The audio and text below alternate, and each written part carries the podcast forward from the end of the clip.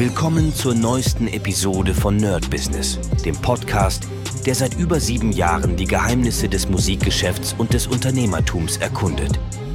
Dein Gastgeber, die Sade, führt dich durch eine Welt voller Musik, Business und inspirierender Interviews. Bereit, das Business in der Musik zu rocken? Lass uns eintauchen. Hi Leute, herzlich willkommen zu einer brandneuen Folge vom Nerd Business mit Medisat.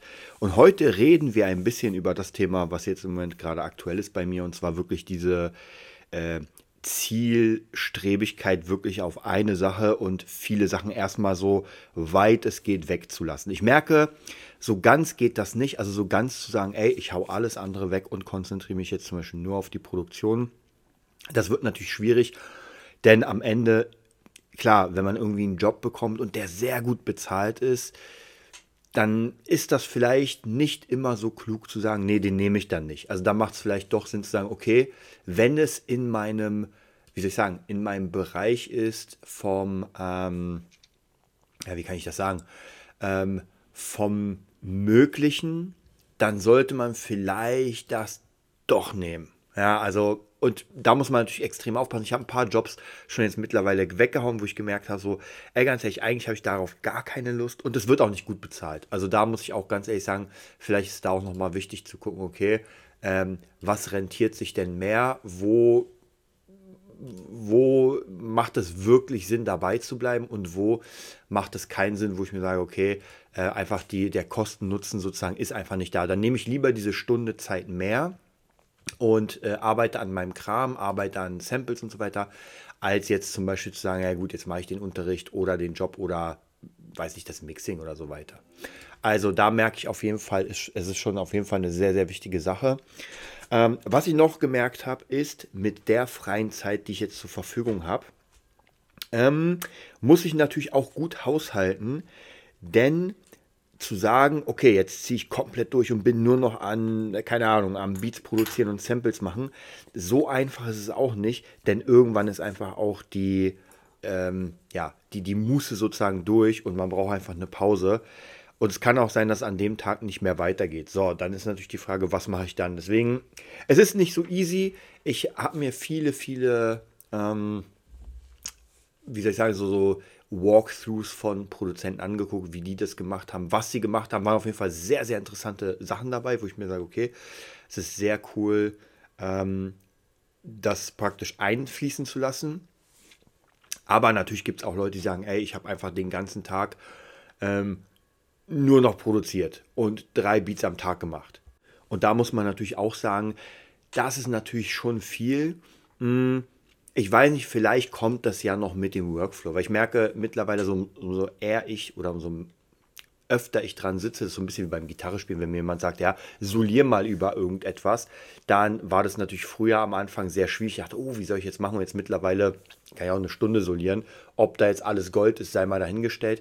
Aber grundsätzlich würde das alles ganz gut klingen. Ja, einiges sehr, sehr gut und einiges so, ja, ist okay. Und ich glaube, bei Beats ist das dann auch so oder bei Kompositionen.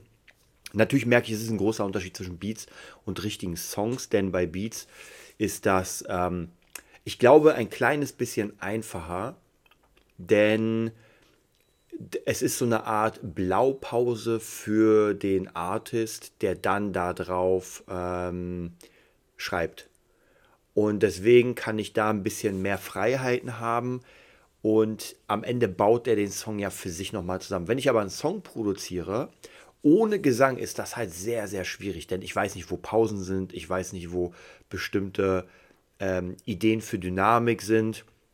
Deswegen, ein Song würde dann wie so eine Art Beatskizze klingen. Und ich glaube, das wäre schwierig, das dann zu verkaufen. Macht trotzdem Sinn, das zu machen, weil natürlich kann man sagen, okay, ich habe jetzt hier 5, 6, 7, 8 Songs, komplette, und kann es einem Artist zeigen, so, das könnte dein Song werden. Und das ist auch gut.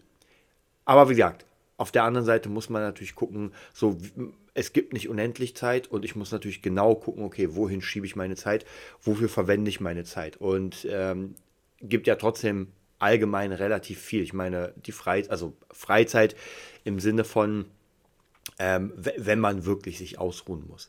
Auch hier habe ich gemerkt, tatsächlich äh, bei meinen Forschungen, dass das, wie soll ich sagen, ähm, ich glaube, am Ende ist das wirklich eine Berufung. Wir werden auf dieses Thema nochmal zu sprechen kommen. Wir hatten es immer mal wieder.